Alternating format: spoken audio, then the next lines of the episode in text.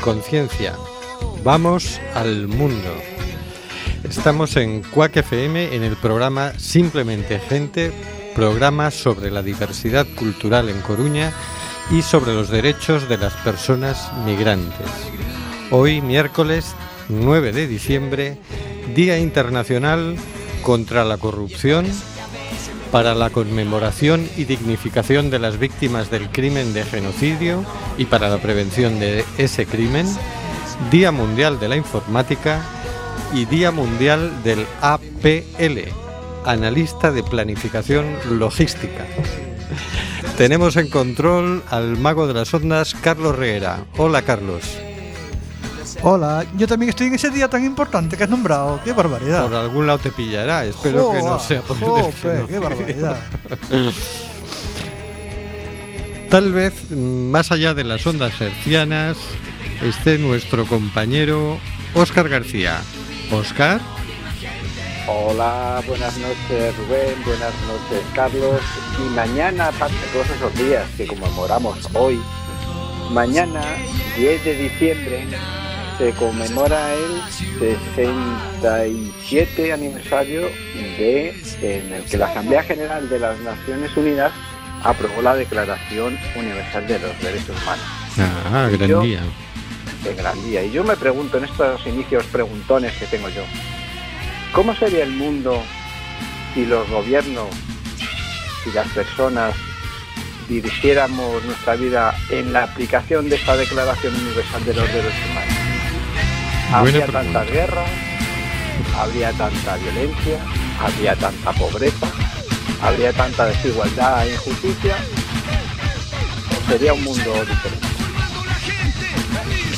Contaremos con la voz telefónica de Amparo Clement, artista multidisciplinar y autora del documental Lágrimas de África, y un humilde servidor, Rubén Sánchez, que hará lo posible para conducir este amordazado programa número 87.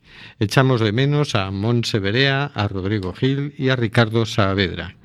Hoy hablaremos del artículo 50 de la Constitución y de lo que el Estado español hace que ocurra más allá de nuestra frontera sur, reflejado en el documental Lágrimas de África. Y ahora hablemos de la Constitución.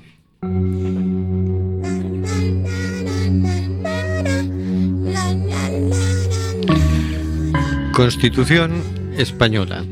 Título primero. De los derechos y deberes fundamentales. Capítulo tercero.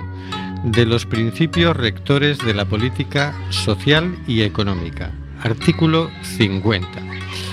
Los poderes públicos garantizarán, mediante pensiones adecuadas y periódicamente actualizadas, la suficiencia económica a los ciudadanos durante la tercera edad Asimismo, y con independencia de las obligaciones familiares, promoverán su bienestar mediante un sistema de servicios sociales que atenderán sus problemas específicos de salud, vivienda, cultura y ocio.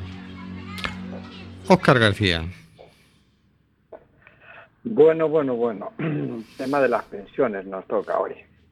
Bueno, yo en primer lugar recordaría que este artículo pues vendría en cierta manera a recordarnos los artículos 22, 24 y 25, entre otros, de la Declaración Universal de los Derechos Humanos. Este artículo nos vamos a salir un poco del asunto porque el tema este de las pensiones desde hace unos cuantos años, unos, pues a lo mejor lo recuerdan más, 20 o 25, parece que te trae cola que si no hay dinero, que si la hucha de pensiones está vacía, que si esto, que si lo otro. Y todo este asunto viene básicamente de un dogma económico, es decir, que las pensiones se tienen que sustentar simplemente, solamente, mejor dicho, de las cuotas de los seguros sociales que empresarios y trabajadores aportamos. Y yo me pregunto, pero si la Constitución dice, como dice, que garantizarán mediante pensión, o sea, que la garantizarán estas pensiones eh, adecuadas para una suficiente, eh, suficiencia económica a todos los ciudadanos de la tercera edad, ¿por qué eh, aferrarse firmemente a un dogma de fe económica y no a un dogma o a una mm, interpretación coherente de la Constitución? ¿Por qué no decir? Pues los presupuestos son para eso, para presuponer los gastos y presuponer los ingresos. Y en base a esos ingresos vamos a fijar, o sea, vamos a adecuarnos los gastos. ¿Por qué tiene que ser dogma de fe el asunto de las pensiones y los presupuestos de la seguridad social? ¿Tú sabes por qué, Rubén? Es que no termino de entender la cosa. O sea, ¿cuál es el dogma de fe? El dogma de fe que las pensiones solo se financiarán con las cuotas sociales, es decir, las cuotas de seguridad social. Ese es el dogma de fe. Ah. Que no se pueden financiar por los impuestos como el IRPF, el IVA o otros impuestos. Ese es el mm. dogma de fe económico. Por eso, siempre están, por eso están diciendo, Dios mío, que no, que se queda en la hucha, que no hay trabajadores que coticen. Cuando dicen, no hay trabajadores suficientes que coticen, pues claro, porque las pensiones se sustentan de esas cotizaciones. Aparte que las pensiones, como otro tipo de cosas, deberían fundamentarse más no en, la producción, sino en la riqueza de un país. Y nos dicen que estamos creciendo, vamos, vamos ya cogiendo marcha de crucero. Entonces, este tipo de cosas, este tipo de eh, elementos básicos, esenciales como las pensiones o como una renta básica universal para todos, pues entonces tendrían que estar cubiertas, ¿no? Ser las necesidades eh, primordiales, no como hicieron tras la última reforma constitucional, que hay otras necesidades primordiales. Que pues sí. bien sabemos. Pues sí. Entonces, sí. Nada, es que me entiendo que además se les va complicando el problema cada vez más porque la pirámide poblacional se invierte, es decir, cada vez hay más personas mayores y menos personas jóvenes, menos personas trabajando, cada vez hay más paro. Y, menos fuentes de trabajo. Y las personas mayores además cada vez viven más tiempo, que antes le pagabas la pensión a alguien pues 10 o 15 años, ahora se lo pagas 25, 30 y claro, no saben, ya, ya es cada vez antes entre cuatro trabajadores pagaban una pensión, ahora cada trabajador paga una pensión. Y ya está la cosa un poco en el límite, ¿no? Y claro, claro, hay que revisar todo ese asunto. De hecho, salía en el debate el otro día. ¿Viste el debate, por cierto? No, no conseguí verlo. No vi las reseñas periodísticas del, día anterior, pero no, no conseguí ver el debate. Salió el tema, salió. Y, salió también el enfoque que, que mencionas tú porque alguno de los debatientes planteaba que sí, que había que hacer un impuesto especial para, para que entrara dinero para las pensiones por otra vía más. Yo no sé si será otro impuesto más o los impuestos que hay, pero la cuestión es que cuando hacen el Estado, el gobierno, perdón, hace los presupuestos, hace un presupuesto para la Administración General y otro presupuesto para la Seguridad Social. En ese presupuesto de la Seguridad Social se tienen en cuenta como ingresos estas cotizaciones. Y como gastos, pues las pensiones, tanto las contributivas como las no contributivas, como las que correspondan pues a las pensiones que paga la, Seguridad Social. Entonces, mm, por eso em, ese me parece que ese dogma de fe no, no tiene sentido si no eh, no sé en qué se basa. O sea, ¿qué es prioritario? ¿El ¿Mantener ese dogma de fe o mantener las pensiones? Yo creo que es la típica situación donde lo que en, principio era una garantía, es decir, dijeron, vamos a hacer que esto se financie por aquí. Es decir, este dinero que se cobra por aquí es para esto. Y así nunca falta para... Pero claro, luego resulta que cada vez se cobra menos por ahí y cada vez hay que pagar a más gente. Lo que al principio era una garantía sobrada, ahora se ha convertido por una situación imprevisible en aquellos momentos en algo que ya está llegando a su límite, ¿no? Pero creo que el, lío de fondo mm, no es solo ese, que, que también, pero vamos, el lío de fondo es que en realidad cada vez hay más riqueza concentrada en cada vez menos manos. Y entonces, claro, le puedes trabajar, cobrar al trabajador por aquí o por otro lado, pero si es que el trabajador mm, cada vez tiene menos que, que aportar, ¿no? Entonces, imagínate si ahora mismo estamos pagando cada trabajador una pensión, si encima resulta que nuestro poder adquisitivo disminuye cada vez más, y si esa pensión no disminuye también cada vez más, dentro de poco no va a ser suficiente un trabajador para pagar una pensión. Si además se va jubilando cada vez más gente y cada vez estamos menos gente trabajando, pues evidentemente esto ya ha llegado al límite, ¿no? ¿Dónde está el dinero? Pues lo tienen cuatro. Y yo creo que el tema es esa redistribución de la riqueza, ¿no?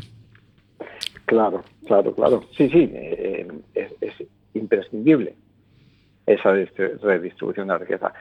Ese dogma mm, entiendo yo, o sospecho que se mantiene por el tema mm, de una cosa que se llaman planes de pensiones privados, que es que ese mismo dinero que lo gestiona la seguridad social, o ese mismo dinero no, u otro, otro, pues lo gestionan entidades privadas, curiosamente, mm, bancos, que son los principales eh, proveedores de los planes de pensiones, o que están detrás de los grandes proveedores de pensiones.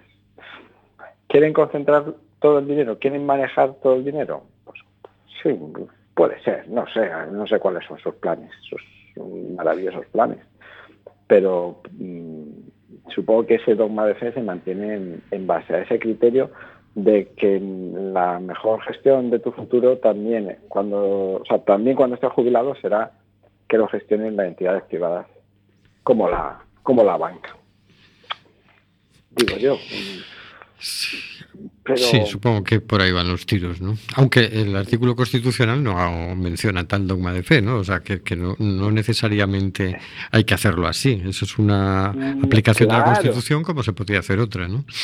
Ah, exactamente, exactamente. Pero si te fijas en todo, todo el argumentario para, además, eh, eso, para eh, impulsar, incentivar, porque además tiene incentivos fiscales a que te abras un plan de pensiones, eh, para ese traslado, o para, sí, bueno, el traslado, sí, llamémosle traslado, de los dineros de las pensiones al sistema privado, eh, que se la idea que iba a decir. Es, que uno va mayor. uno va mayor. se me acaba de... no te preocupes que si te jubilas de momento tienes para pensión. Bueno, bueno, tengo lo, que tengo ahorrado en el, en el calcetín que tengo metido debajo del colchón. Sí, porque el tema de los planes de pensiones, eso es poner al zorro a cuidar a las gallinas, imagínate. Ya he conocido algún amigo que se ha jubilado y, y que al ir a sacar el fondo de pensiones que había ido acumulando durante años, se ha encontrado con que, claro, lo que aportabas al plan de pensiones lo descontabas en impuestos, ¿no? Eh, sí, pero luego cuando lo recibes... Y ahora cuando vas a cobrar te creías que tenías ahí 100.000 y te dicen, no, no, no, no, perdona, pero es que 40 van para impuestos. Imagínate más de uno el, el disgusto que se ha llevado. Y eso suponiendo que no te hagan más trampas, que, que ya te digo, la banca ahora mismo está desatada, ¿no? No te hace más trampas porque no puede. Lleva unos añitos, le han dado carta blanca y lleva unos años que a pesar de, de sus excesos se han vuelto, parece que se la han vuelven a dar, porque han prometido, o sea, mi interpretación, han prometido que ahora se van a portar bien. Entonces, de aquí a los próximos años podemos esperarnos cualquier cosa. Porque como han dicho que se van a portar bien ahora. Sí, bueno, dejamos en pie este artículo de la Constitución, ¿no? No lo eliminamos. ni nada. efectivamente, no, no, lo eliminamos. Mm, eh, como bien decías tú, eh, ahí no indica cómo se tiene que financiar estas pensiones. Eh, ese dogma de fe que ha sido posterior, ha sido en el desarrollo posterior de, de, la aplicación de este artículo, lo podemos dejar como algo eh, superado y desechable. Así que, claro, como, como nuestros mayores, ahora los que vamos un poquito mayores, pero no tanto como para jubilarnos, no van a tener derecho a disfrutar de su jubilación con una vida digna, con una pensión digna y disfrutar de, su tiempo. Y ahora que no tienen que madrugar ni aguantar a un jefe o hacer ejercer de jefe. Vamos, es que hay que es, el segundo momento de diversión junto con la infancia. El otro, la mitad es todo sufrimiento, Rubén, tú lo sabes, todo sufrimiento. Hoy qué frase más mala más salida. Caray, caray. Bueno, vamos a cambiar de tercio. Salvamos este artículo de la Constitución y vamos a pasar al documental Lágrimas de África. Escuchamos de su banda sonora la canción Boza, interpretada por Gloria Vega y José Manuel Conde.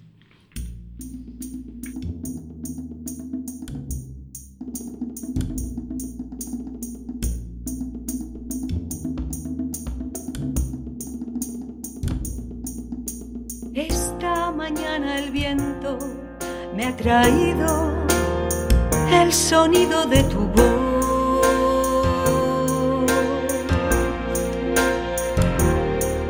Tus cálidos abrazos, el deseo en tu mirada y tu cuerpo que mis ojos ya no ven.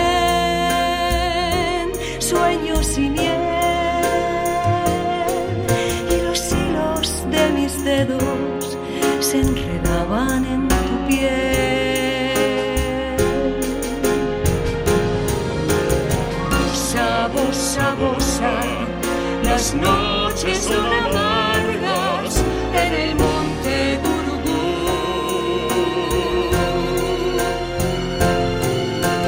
Bosa, bosa, bosa, se agrandan las distancias desde la frontera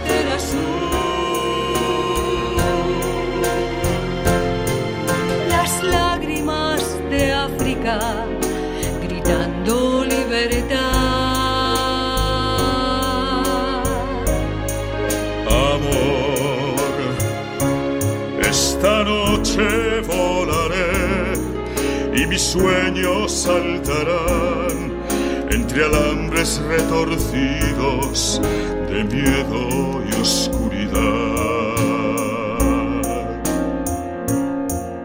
Las alas del futuro sobrevuelan el castigo y la crueldad.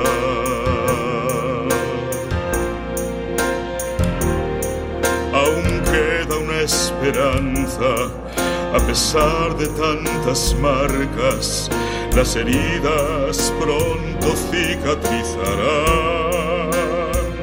No hay que pensar, Melilla es solo un muro que caerá.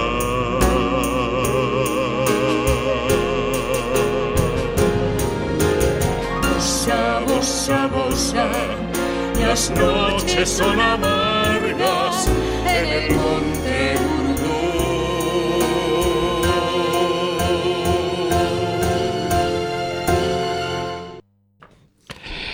El monte Gurugú se ha terminado. Este es un artículo publicado hace año y medio en El Mundo por Enrique Campo Bello. Llegan de madrugada, a las 3, a las 5, mientras dormimos. Son unos 300 paramilitares de las fuerzas auxiliares marroquíes, a los que nosotros llamamos alis. Nos despiertan a golpes. Arrasan todo lo que encuentran en el monte Gurugú, nuestro único refugio. Destrozan nuestras tiendas de plástico. Nos queman la poca comida y la ropa que tenemos. ¿Qué vamos a hacer ahora? Habla Sheikh D. Solo tiene 17 años y es de Guinea Conakry. Así es el relato del hostigamiento que sufren los subsaharianos del monte Gurugú, situado a solo 10 kilómetros de Melilla. Desde el domingo, cada madrugada, los paramilitares marroquíes, los mejanis, irrumpen en sus campamentos con la intención de expulsarlos del bosque. Después de dos meses sin incidentes en la valla de Melilla, la semana pasada se produjeron siete intentos de salto en solo cuatro días. Unas 1.500 personas intentaron entrar en España. Solo unos 80 lo consiguieron. Vienen a por nosotros, por los últimos saltos. No quieren que lleguemos a la valla. Es una represalia. Los alis cada vez son más violentos. Nos pegan con palos. Ayer le partieron el brazo a un compañero. Lo dice Mamadou, marmolista malí de 26 años. Pero quiere que sepamos que ha sucedido algo más grave. El lunes, los Alis mataron presuntamente a un subsahariano, Aston, natural de Sierra Leona. Lo presenció todo junto a una de las laderas por las que se desciende del monte. Estaba escondido detrás de un árbol, no podían verme, recuerda. Un chico trataba de escapar de los paramilitares cuando le alcanzaron con una piedra. Le dieron en la nuca. El chico cayó de bruces y dejó de moverse. No sé quién era, no pude verle la cara. Minutos después, Ashton vio cómo un grupo de mejanis recogía al joven inerte y lo metía en un vehículo. No es la primera vez que los subsaharianos denuncian una muerte, pero nunca tienen la posibilidad de recuperar los cadáveres. Los paramilitares se los llevan rápidamente. Sin cuerpo no hay prueba. Todos estamos en peligro. Es horrible, advierte Mamadou, mientras muestra abatido las hogueras provocadas por los alis. Lleva cuatro meses sobreviviendo en el Gurugú. Aquí en Marruecos no hay trabajo para nosotros. Recogemos comida de la basura, Comemos patas de pollo y ahora encima los alis vienen y nos queman lo poco que tenemos. No es justo. Tenemos al teléfono a Amparo Clement, guionista y directora del documental Lágrimas de África. Amparo Clement es una artista multidisciplinar. Licenciada en Bellas Artes por la Universidad Complutense de Madrid. Estudió interpretación en la Escuela Valenciana El Micalet y durante toda su carrera profesional ha desarrollado una intensa actividad en el teatro, el cine y la televisión. Guionista y directora del largometraje documental Las lágrimas de África y del largometraje de ficción La caja oscura, en fase de preproducción guion adaptado de la obra dramática de la propia artista, que se estrenó en el Teatro Arenal de Madrid en 2013, en donde permaneció en cartel durante más de cuatro meses con un gran éxito de público. Ha realizado numerosos cortometrajes, entre los que destacan Recuerdos en el Jardín, ADN, El viaje de Robles, El sueño de Mireille, con el texto dramático El último destello recibió el premio Agustín González de Teatro 2011. Posee numerosos premios destacando el de Mejor Actriz por el Ayuntamiento de Bilbao y la Medalla de Oro del Real Círculo Artístico de Barcelona. Como actriz ha desarrollado una intensa carrera profesional en todos los medios artísticos, interpretando numerosos personajes en el teatro, cine y televisión. Creadora en 1998 de Sinopsis, la primera agencia de guionistas de España. Buenas noches, Amparo. Buenas Hola, buenas noches, ¿qué tal? Mira, tengo una duda. El Lágrimas de África es un documental, ¿forma parte de un proyecto más amplio o es una cosa aparte? Sí, eh, bueno, las Lágrimas de África eh, es parte de, un proyecto que en principio fue un proyecto de... ¿Me oyes bien? sí. Ah, vale, porque me daba la sensación de que se reverberaba la voz. Eh, parte de un proyecto plástico, cuando yo estuve en los montes pues, y les dije que era artista, pues ellos me, regalaron sus dibujos y a partir de ahí empezó este proyecto realmente. O sea, empezó como una exposición de sus trabajos y luego, mm, bueno, pues mm, mm, terminó con, con, este documental, con esta película. ¿sí? O sea que cuando fuiste allí, inicialmente no tenías la idea de hacer un documental. No, la verdad es que cuando fui no sabía qué era lo que iba a hacer. En principio quería hacer algo a, a partir de, de una iniciativa artística para denunciar la situación de, de- de ellos ¿no? en los montes. Y bueno, pues lo que ocurre es que cuando ellos me entregaron sus dibujos, mm, pensé que yo no tenía que hacer nada, que lo único que tenía que hacer era presentar sus dibujos y darlos a conocer, ¿no? Lo que pasa es que luego ya surgió la idea de hacer un documental contando su vida en los montes. Y actualmente eh, esos dibujos los- se están exponiendo. Sí, e- esos dibujos, eh, bueno, yo me comprometí con ellos a llevarlos al Parlamento Europeo Ajá. y porque son más de 40 dibujos y cartas. Entonces eh, lo llevé al, al Parlamento Europeo, en Bruselas, hicimos una exposición allí, donde participaron también eh, más de 10 artistas que trabajan en la valla, mm, fotógrafos. ¿vale? Y artistas plásticas del grupo Generando Arte y se presentó allí. Pero también se hizo aquí en Madrid una exposición en la sala Utópicas donde participaron más de 100 artistas de todo tipo, plásticos, audiovisuales, poetas. Bueno, fue un, un acontecimiento bastante importante hace más de un año. Bien. Y actualmente el documental el- lo estás presentando en distintos festivales. Ya ha terminado esa fase. Ya estamos en plena No, no. exhibición. Estamos en, en- en primerísima fase porque el, el documental se ha estrenado hace apenas un mes. Ajá. Entonces, yo creo que ni un mes, no llega un mes. Entonces, ahora empezamos el recorrido de enviarlo a festivales que, bueno, que hasta dentro de tres o cuatro meses no sabremos, porque ahora se envía el- la película y luego ya mm, veremos si seleccionan o no seleccionan, pero eso no lo sabremos hasta dentro de, de unos meses. Ajá. Mm.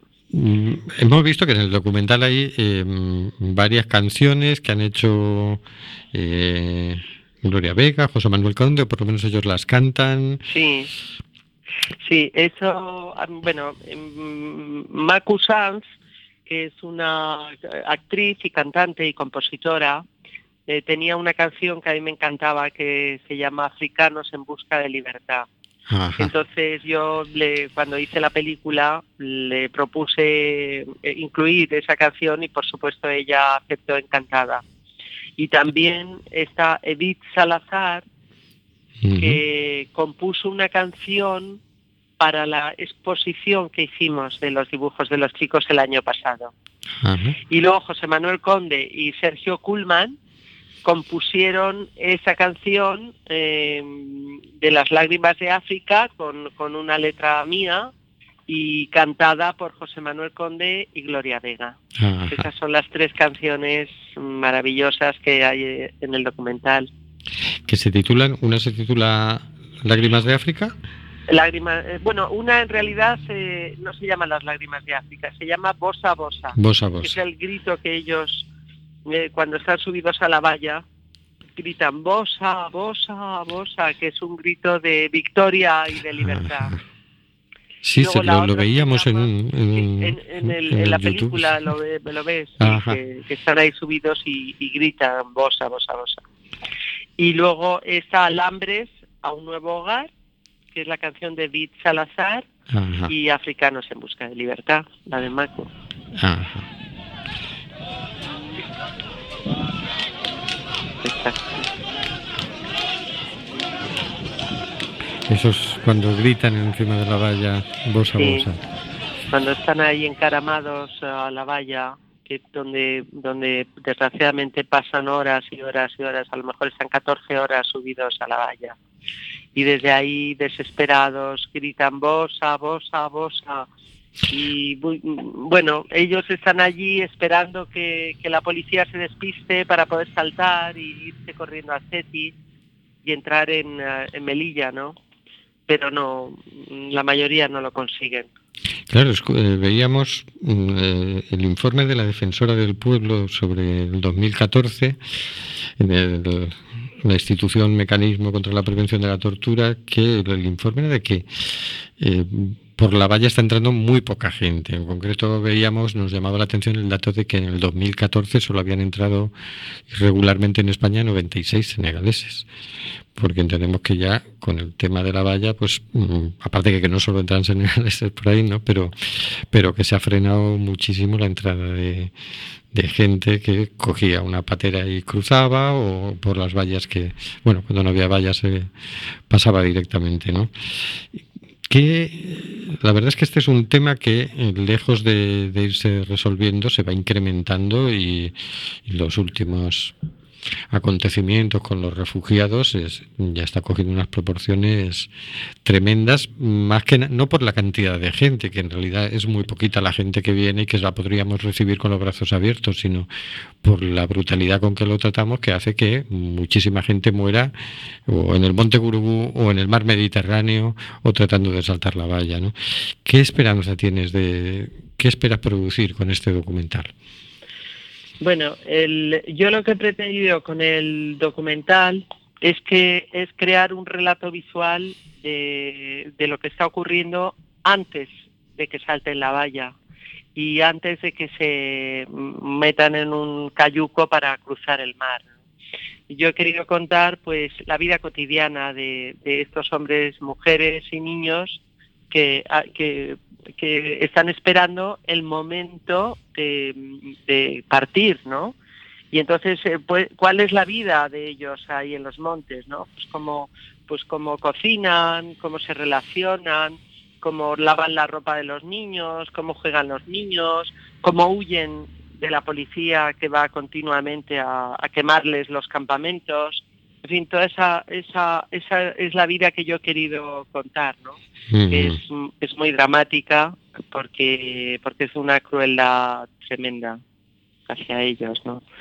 Entonces, bueno, unos lo, conseguirán atravesar el mar y llegar a España y otros pues se quedarán en la valla y muchos morirán o se quedarán o se quedarán heridos porque la valla de Melilla es una barrera tremenda, ¿no?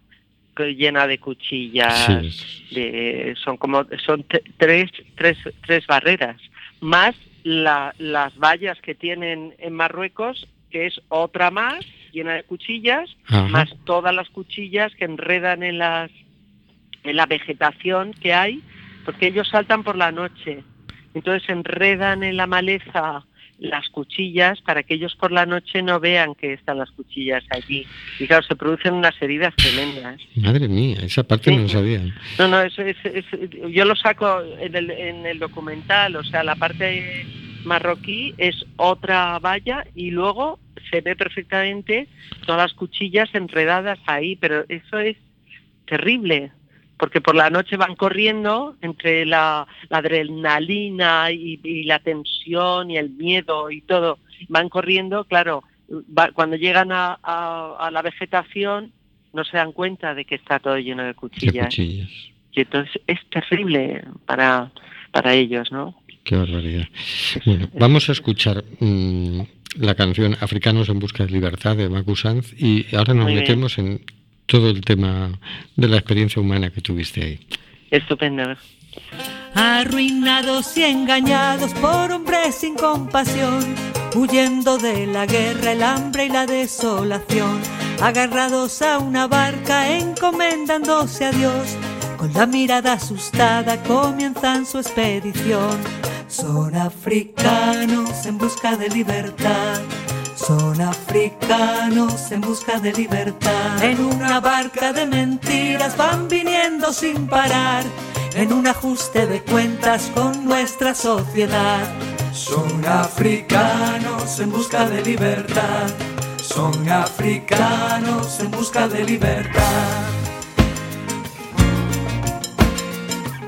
La barca es otra quimera, el agua entra sin parar las tablas crujen y chillan y luchan por avanzar, apiñados y aterrados, emblanquecidos por la sal, con un silencio de miedo, solo hay ojos en el mar. Son africanos en busca de libertad, Son africanos en busca de libertad. En una barca de mentiras van viniendo sin parar. En un ajuste de cuentas con nuestra sociedad. Son africanos en busca de libertad.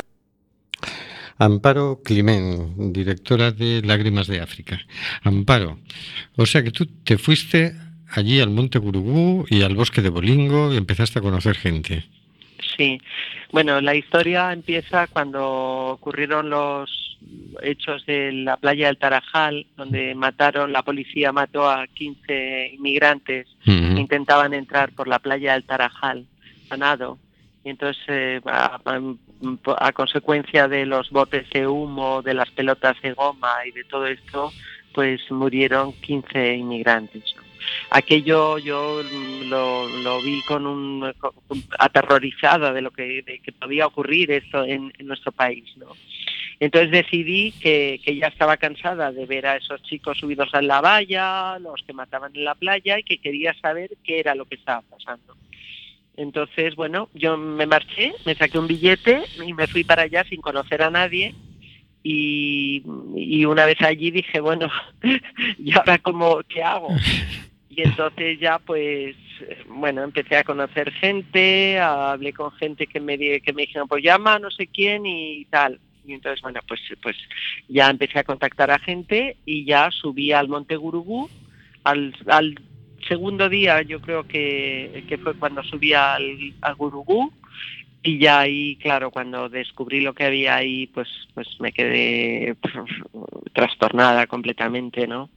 Porque me pareció terrible. Mm, Cientos de subsaharianos viviendo en unas condiciones mm, lamentables, ¿no? Vamos, infrahumanas. Y luego ya, pues, eh, volví muchas veces al Monte Gurugú, unas veces acompañada, otras veces sola. Eh, viajé a Olingo también porque yo quería saber dónde estaban las mujeres y los niños que iban por el mar.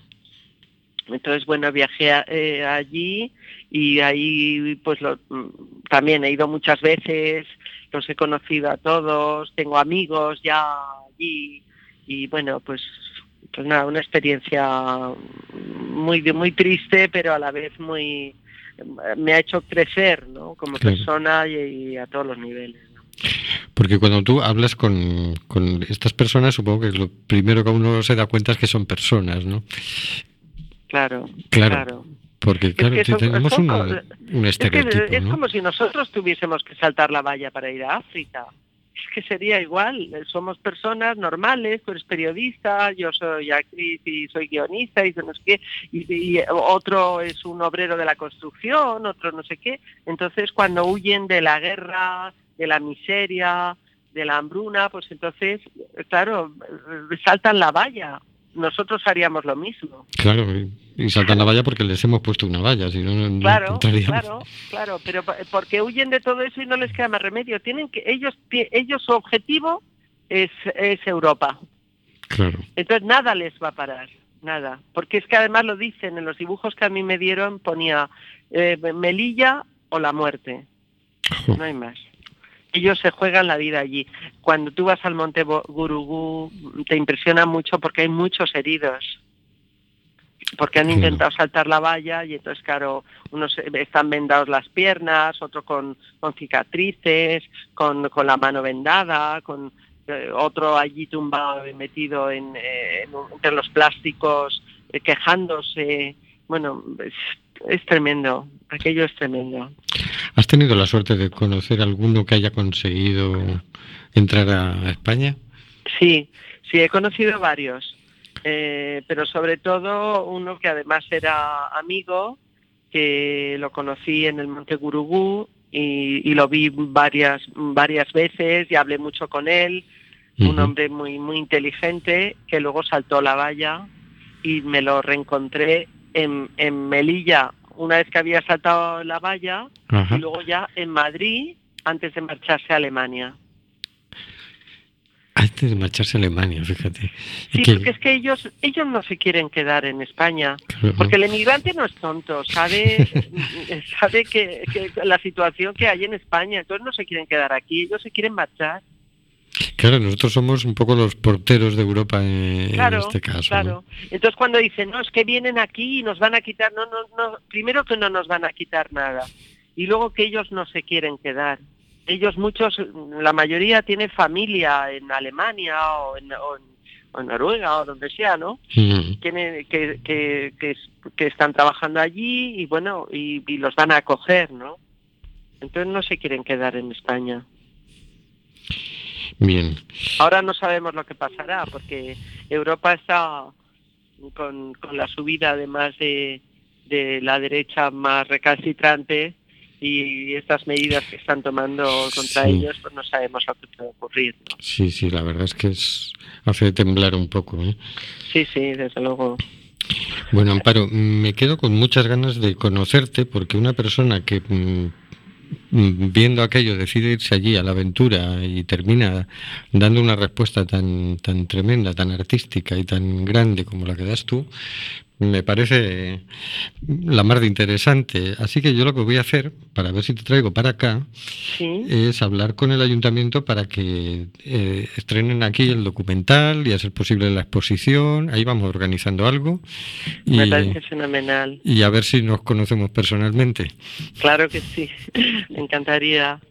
Sí, yo, para mí, to- todos los que me llaman, voy a todas partes. Yo quiero que se vea la película, que, que se cree el debate y que la gente mm, entienda que todos somos iguales y que esa, ese problema lo podíamos tener nosotros también y que la vida es igual para todos. Ellos quieren a sus hijos, mm, los cuidan, los lavan, les dan la comida, eh, piensan en sus familias, en sus amores, en la gente que han dejado atrás. Mm, eh, Se les rompe el corazón cuando hablas con ellos. Son iguales que nosotros. Claro que sí. Entonces, eso nos tiene que hacer reflexionar a todos. Pues muchísimas gracias, Amparo Nada, Climent, muchas gracias a ti. y eh, esperamos poder encontrarnos a futuro. Muy bien. Bona nit. Muchas gracias. Un abrazo, ¿eh? Vamos a escuchar el audio África de Sawabona.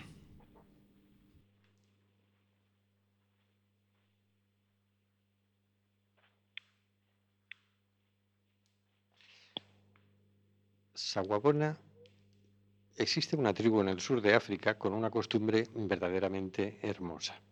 Cuando alguien se comporta de forma inadecuada, lo llevan al centro de su aldea y entre todos lo rodean. Durante dos días ellos le recuerdan a esa persona que no tengo. Sawabona es el nombre del grupo que, que vamos a escuchar. Existe una tribu en el sur de África con una costumbre verdaderamente hermosa. Cuando alguien se comporta de forma inadecuada, lo llevan al centro de su aldea y entre todos lo rodean. Durante dos días ellos le recuerdan a esa persona todas las cosas buenas que él o ella hizo. Esta tribu cree que cada uno de nosotros venimos al mundo siendo buenos y deseando seguridad, amor, paz y felicidad. Ocurre que en la búsqueda de nuestro lugar, en el devenir de nuestra vida, podemos cometer errores. Estos deslices son para ellos gritos impacientes de auxilio. Creen que el anhelo de sentirse seres especiales y buenos a veces les lleva a fallar en su comportamiento. Entonces se reúnen para enderezarlo y reconectarlo con su verdadera naturaleza, recordándole quién es en realidad y que puede darle la mano de nuevo a su verdad. Así cuando esto ocurre todos le repiten Sawabona, que significa yo te respeto, te valoro y eres importante para mí. Y esa persona responde Shikoba, que quiere decir entonces yo soy bueno y existo para ti. Este acto de reconocimiento reconstruye el interior malherido de la persona que agravió, sabiéndose querida y valorada.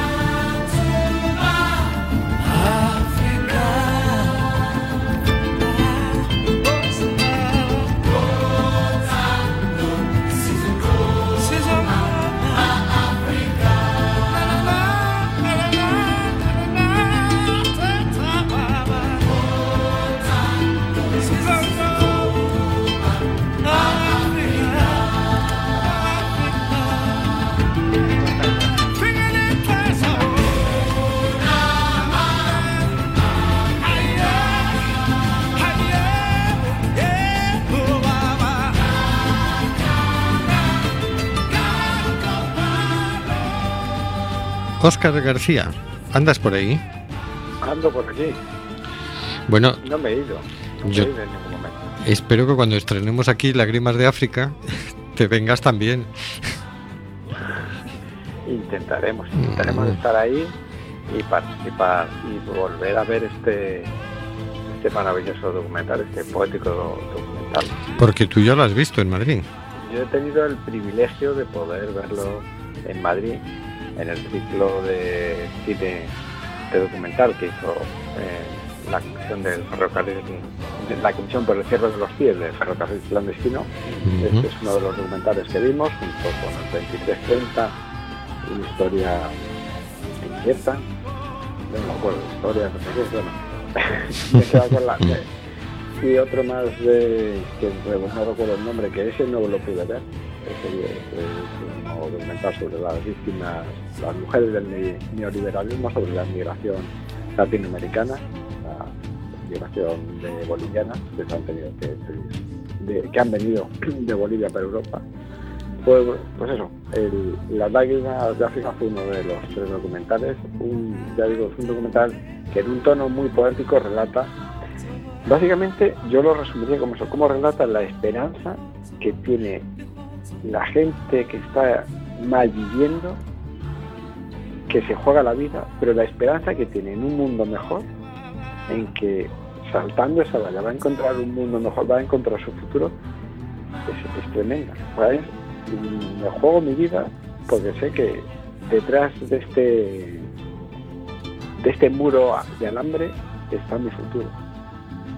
Y cómo, cómo empatizar con esa, con esa gente. Y como decías tú, es que, claro, es que son personas, es que son personas que están buscándose vivir con dignidad. Y para ellos esa dignidad está tras la valla. Te voy a contar unas poquitas cosas. Aquí en Coruña, es más aquí en Cuac FM, en, en este edificio, eh, el próximo jueves, o sea, mañana, 10 de diciembre a las 6, vamos a inaugurar la Escuela de Radio y Asociacionismo de nuestra emisora de radio Cuac FM a las 6 de la tarde. ¿Vendrás, Oscar? Mm, a eso no voy a poder ir. No Me te- parece que no voy a poder No ir. te va a dar tiempo. No me va a dar tiempo. El sábado, día 12, que eso ya te da más tiempo, a las 8 tendremos la gala de entrega de los Osquaks 2015. El magnífico evento será en el centro Don Bosco de Villar, en la calle Costa Rica 8 Semisótano, al lado de la discoteca Chaston. ¿Cómo se te queda el cuerpo? Porque ahí fue donde acudí yo a mis primeros Osquas, hace ya, pues, ni se sabe cuánto tiempo. ¿Nos recomiendas ir a, a este tipo de evento? Hombre, es un evento de relaciones sociales donde te tomas tu refresco, tu cerveza y charlas un rato con los, el resto de compañeros. Sí, hombre, está bien. Eh, alternar con el resto de, de compañeros de la emisora, conocer otros programas que hacen, cómo hacen. ¿Y cómo es eso de los Oscars? ¿Que dan, dan estatuillas de, a la gente o cómo es la cosa? Este, A, a los premiados. Es lo- los Oscars de Quack. Ajá. Quack. Así que eh, supongo que ya estarán las votaciones a, me- a punto de cerrarse, si no ya están cerradas. Habrán votado quien haya querido votar, como el 20 de diciembre hay que votar a quien quieran votar y como quieran votar, con B y con V. Eh, cada uno, pues, que sea el mejor programa, el más simpático, el más gracioso, el mejor técnico, el más comprometido, no sé. Pues eso. Y allí se van dando premios. Yo tuve la suerte de no recibir solo recibir uno y porque me iba, yo creo que dijeron, bueno, ahora que se va vamos a dar el premio gratis, que se ha ido. Pero bueno, es, es, es, un- es divertido, es entretenido a encontrarse con el resto de compañeros de CUAC y alternar con ellos un ratillo. Pues nada, iremos allí y aplaudiremos a, a nuestros compañeros que se lleven sus Osquacks. Y el domingo tenemos la séptima marea blanca en la Plaza del Obelisco, en Coruña, a las doce y media, coordinada de, convocada por la Coordinadora Antiprivatización da Sanidade Pública da Coruña. Eh, Queremos que se vuelvan a abrir las camas que se cerraron, que no se privatice la sanidad pública y que haya vacunas para todas las personas. Hemos hablado del documental Lágrimas de África, de las, hemos hablado con Amparo Climent, su directora, de su experiencia, de sus esperanzas con este documental. Hemos visto, nos hemos acercado un poquito a la situación del, del Monte Gurugú. Hemos hablado también de, de las pensiones. Y con esto nos despedimos hasta el próximo miércoles. Hoy es 9 y 7, pues será 16. Eh, Efectivamente, creo que se te dan bien las matemáticas. Bueno. Eres gran matemático. Se me han dado mejor en otros momentos de, de mi proceso vital, ¿sabes? Pero bueno, toda- el que tuvo, retuvo. Eh, efectivamente, el que tuvo, retuvo. Ahí, ahí la verdad. Muy bueno, bien. pues ha estado bien. Mm, eh, no, a- agradecer a Amparo el que haya podido estar presente por teléfono. Me parece una excelente idea esa que, que le propongas al ayuntamiento el- la emisión del documental. Yo creo que va a esclarecer, va a esclarecer a muchas, muchas cabezas, muchas conciencias, porque va a dar la- el, el otro punto de vista, el que quiere venir que a veces nos olvidamos, parece que solo tenemos el nuestro y vemos demasiado las cosas solo desde nuestro punto de vista. Y verlo desde el otro punto de vista, pues eh, abre, abre cositas. Es bueno, además elastiza la, la mente y esas cosas que Sí, eso sí, es muy sí. sano. Mucho, mucho, mucho más de lo que algunos dicen, algunos piensan. Pues bueno, señor García, Bueno, señor Sánchez. buenas noches. Igualmente.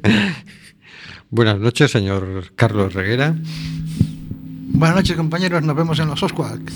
Y no os perdáis nuestra preciosa sintonía de despedida. Sin conflicto, al fin.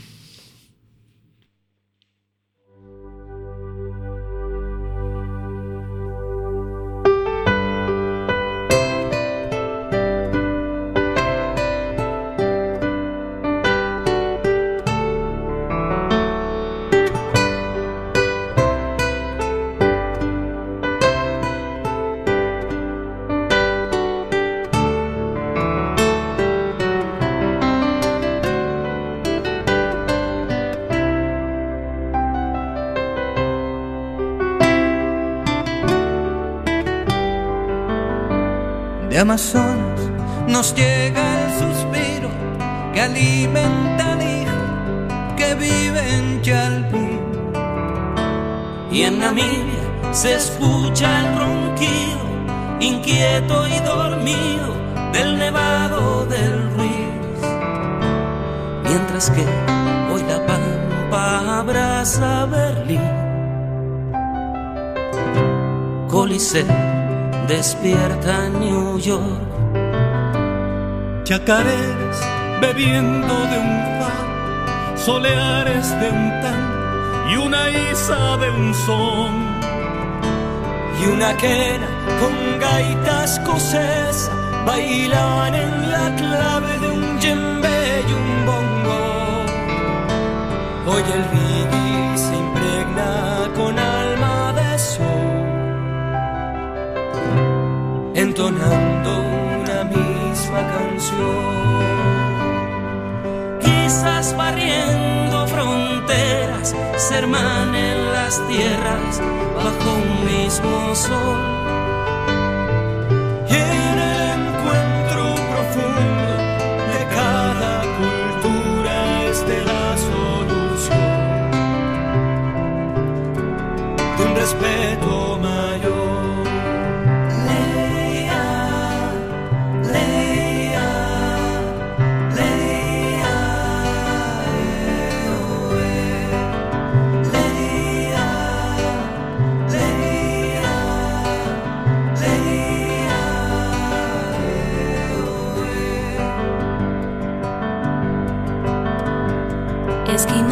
Eh. Esquimales